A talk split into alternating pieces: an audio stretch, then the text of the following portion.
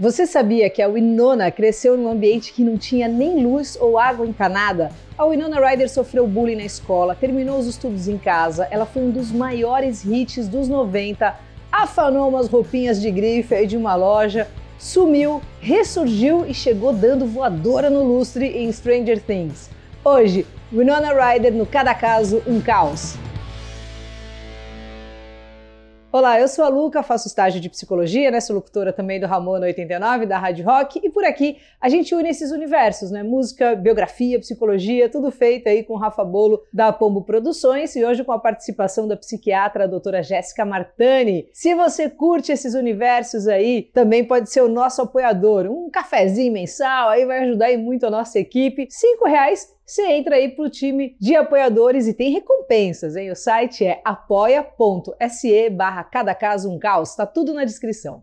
Winona Lara Horowitz nasceu no dia 29 de outubro de 71 em Winona, Minnesota. E sim, ela foi batizada por causa da cidade que nasceu ela é a filha mais velha da Cynthia Palmer e do Michael Horowitz, dois hippies assim bem convictos que colavam com a gig dos escritores ali dos 60, incluindo Timothy Leary, sabe? Padrinho que foi padrinho de batismo da Winona, e hoje ele é conhecido como o guru do LSD, né, ou o homem mais perigoso das Américas. O pai, que tinha descendência judaica, infelizmente perdeu vários familiares no Holocausto, e a Winona passou boa parte da infância achando que a qualquer momento os nazis iam entrar lá, invadir a casa e levar geral. Quando ela tinha seus sete aninhos, aí a família toda e ela, né, obviamente, foi para Califórnia e foram morar na casa de um amigo do pai, junto ali também de outras seis famílias, assim, tipo uma comuna. Ela não gostava de chamar de comunidade, mas era uma galera que morava tudo junto, sem eletricidade. Na escola era ótima aluna, mas ela não conseguia se encaixar socialmente, se sentia estranha, era diferente das outras crianças, né, porque ela foi criada naquele esquema hippie, bem jeitão, caçador de borboleta mesmo ali. Não tinha televisão, passava boa parte do tempo lendo e quando ela não lia, tava com o pé no barro ali brincando no mato, inventando um monte de coisa legal, fazendo pequenos shows ali para as outras crianças. E o gosto por cinema vinha também dessas sessões aí que ela fazia com a mãe, que já tinha trabalhado como projecionista. Então, vira e mexe ali, a mãe esticava o lençol e botava umas películas para rodar para a filharada. Assim como nosso querido Macaulay Culkin, do Esqueceram de Mim, que também está por aqui, começou a atuar bem cedinho, assim, com 11 anos. E os pais não deixavam a bagunça rolar solta, não. Tinha um cabrestinho ali. Só podia atuar durante as férias escolares e se não tirasse nota boa, já era. Aos 15, foi escalada com Charlie Chin no longa A Inocência do Primeiro Amor. A Winona foi naturalmente sendo atraída né, para papéis que refletiam a sua própria personalidade, tida como estranha, diferente né, do senso comum, o que, ó, cresceu os olhos ali do estranho, diferente e genial Tim Burton, né? A partir daí, a ultra bem-sucedida parceria da Bela com a Fera renderia excelentes, esquisitíssimos frutos, como Os Fantasmas Te Divertem, de 88, eu fui ver no cinema. E o sucesso emo coach Edward Mãos de Tesoura, sensacional. É pronto, tava aí nossa menina Winona dando com a moleira na estratosfera, se tornando a queridinha dos 90 e atingindo um sucesso magistral ainda novinha. Quem não curtia esse sucesso todo eram os colegas da escola. A Winona conta que a fama dela assim, só fez com que ela virasse um alvo maior. O bullying comia solto, a galera tirava ela de bruxa por causa do papel no filme Beetlejuice, né? Ela foi escorraçada assim pra caramba, tinha medo de morrer. Teve uma vez que um grupo de meninas na escola bateram com a cabeça dela nos armários, encheram ela de bicuda depois que caiu no chão. Foi um negócio assim, show de horror. Ela precisou tomar vários pontos e acabou finalizando os estudos em casa. Em Hollywood a coisa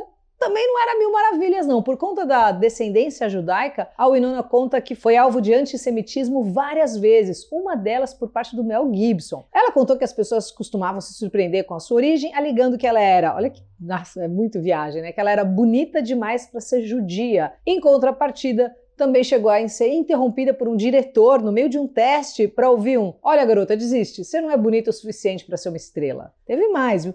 Nas gravações ali do Drácula de Bram Stoker de 92, o diretor, o Francis Ford Coppola, optou por uma técnica de direção nada a ver, assim, vamos chamar de pouco ortodoxa, né? Que coagia os outros atores a gritar atrocidades para Winona para arrancar uma atuação dramática. Isso assim para fazer ela chorar de verdade. Quem se recusou a fazer isso foi o Ken Reeves, que além de proteger a Winona, virou então, a partir daí, seu melhor amigo. Ela conta que o eterno Neo de Matrix, que também tá por aqui, foi a salvação dela no set e que ele ainda é, até hoje, uma das suas pessoas favoritas. Pouco antes disso, em 89, a Winona engatava um relacionamento com o Johnny Depp, outro que também tá por aqui. O relacionamento durou uns anos e quando acabou, deixou a Winona e o Johnny também, assim, péssimos. O Depp não tinha sido só seu noivo, né? Como também foi o primeiro tudo, assim, primeiro namorado, beijo, rabisco, amor, rock and roll, enfim. O baque foi fortíssimo, mas ela seguiu com classe, chegou a receber indicações ao Oscar né, pelos papéis em A Época da Inocência e Adoráveis Mulheres e foi produtora executiva do Garota Interrompida, um projeto sensacional que conversava demais com a própria Winona, porque conta a história de uma mulher que é internada depois de ter um colapso nervoso. Pota filme que fez com que Angelina Jolie, que também está por aqui, assim, aparecesse assim de uma forma absurda. Na época,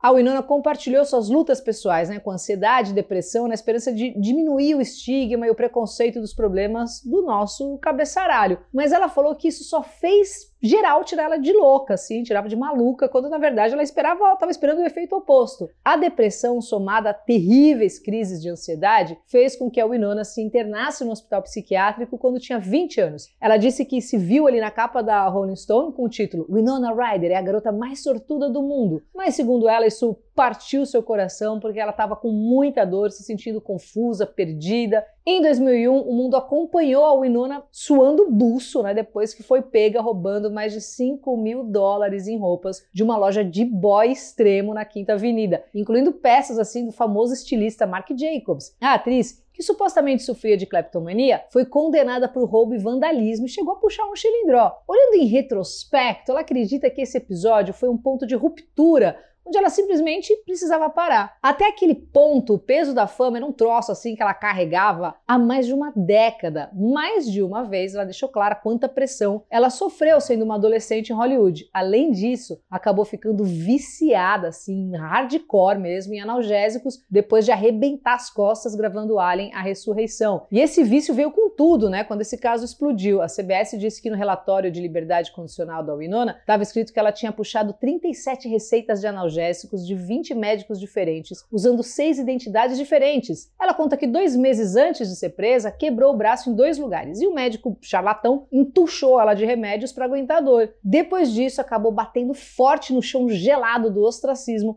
e ficou fora de cena um tempão se mudou para perto dos pais, tirou suas merecidas e tardias férias. Ela falou: "Acho que para mim pessoalmente foi bom para minha alma ficar sumida. Vejo isso como algo que abriu a porta para que eu pudesse fugir". Ficou sussa na dela e quando voltou, voltou metendo a voadora no lustre. E em 2016 assinou com a Netflix para estrelar a famosíssima série Stranger Things que até hoje é um sucesso inacreditável. Inclusive, a quarta temporada tá rolando nesse momento com a Winona interpretando a atrapalhada mãe Joyce Byers. E ela conta que uma das maiores inspirações para o papel foi sua própria mãe e que ela não ia se interessar pelo papel se fosse uma daquelas mães perfeitinhas, pique propaganda da BCL, manja. A mãe dá vários conselhos para a personagem. A Winona disse que o primeiro conselhão mesmo, assim, do Stranger Things que a mãe deu foi quando a Winona ligou para ela e falou: Mãe, o que, que, você faria se tudo indicasse que seu filho está morto, mas se acredita que as luzes estão dizendo que ele não está? A mãe ouviu assim e falou: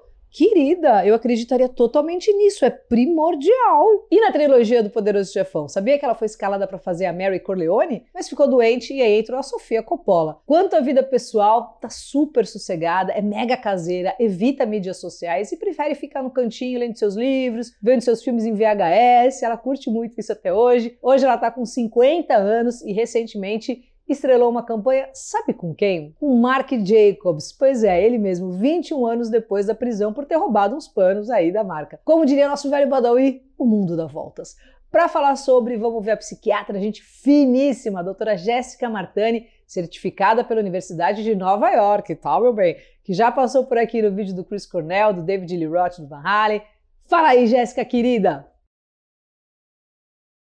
Cleptomania, ansiedade e abuso de analgésicos. O que será que tem em comum nessas três coisas? Tudo começa com a vida sofrida de Wainona, que desde a infância e adolescência já sofria diversos preconceitos devido à sua origem. A infância e principalmente a adolescência são muito importantes para a formação da personalidade, e o fato de sucessivas rejeições ao longo da vida e dificuldades de pertencer a um grupo podem ter tido grandes abalos em sua autoestima e autoconfiança. E sim, com uma genética propícia, todos esses fatores externos podem ter sido os gatilhos para o desenvolvimento de ansiedade, depressão e transtornos do impulso, como a cleptomonia e, com desejo de fuga de tudo, o uso dos analgésicos. A cleptomania está entre os transtornos do impulso, no qual a pessoa tem um desejo irresistível de furtar objetos desnecessários. As crises tendem a aparecer em momentos de estresse significativo, como por exemplo perdas, separações e términos de relacionamentos importantes. Mas e a gente se pergunta, qual a diferença de um roubo, aquele que a gente conhece, e a cleptomania? A característica essencial da cleptomania são os ímpetos ou impulsos recorrentes. O ato ocorre do nada, sem pensar, é realmente um impulso. Geralmente a pessoa tem condição financeira de comprar aquele objeto. A pessoa apenas pensa em aliviar a tensão e a ansiedade que elas sentem antes do ato, já que completar a ação traz uma gratificação, traz um alívio e uma redução imediata dessa tensão. Na criptomania, o objetivo não é o objeto, e sim o ato de roubar. Os objetos que são roubados, eles costumam ser doados, devolvidos ou guardados em local escondido. O que acontece é a tentação intensa de realizar o ato e uma incapacidade de resistir a esse impulso. Pessoas com cleptomania costumam ter problemas graves com relacionamentos interpessoais, também têm alta incidência de transtorno do humor, como ansiedade, outros transtornos do impulso, como jogo patológico, compra compulsiva e transtornos alimentares. E também transtorno por uso de substâncias. Em particular, a gente fala bastante do alcoolismo. No caso da Wainona, a gente vê aí bastante ansiedade, depressão e o uso abusivo de analgésicos. É, os analgésicos, eles ocasionam uma depressão no sistema nervoso central, ocorrendo aquela sensação de sedação, aquela sensação de sonolência, aquela sensação aí de fuga da realidade. O importante de tudo, de toda essa história, foi a reviravolta que a atriz conseguiu em sua vida. E muitas vezes é o que eu digo, às vezes a saída realmente é se afastar, dar um tempo, tentar olhar as coisas de outro ângulo, refletir sobre novos caminhos e novas direções. E sim, Muitas vezes, fatos que achamos que são ruins, eles vêm sim para dar um novo redirecionamento em nossas vidas. Demais, né? Obrigada, Jess. E obrigada a você que está aqui com a gente até agora e também aos apoiadores do canal, a Deia Prado Querido, arroba costura da Deia. Entra lá no Insta dela, é demais. Ela vende várias peças legais, artesanatos, bolsas, máscaras, pochetes, ela é ultra gente fina, arroba costura da Deia. Maurício Carneleto também e o José Inácio Horta Fischer. Muito obrigada, seus lindos. Ajuda a gente lá também se quiser a nossa equipe, apoia.se barra cada caso um caos. Semana que vem, estamos na área de novo. Valeu, me segue no Insta.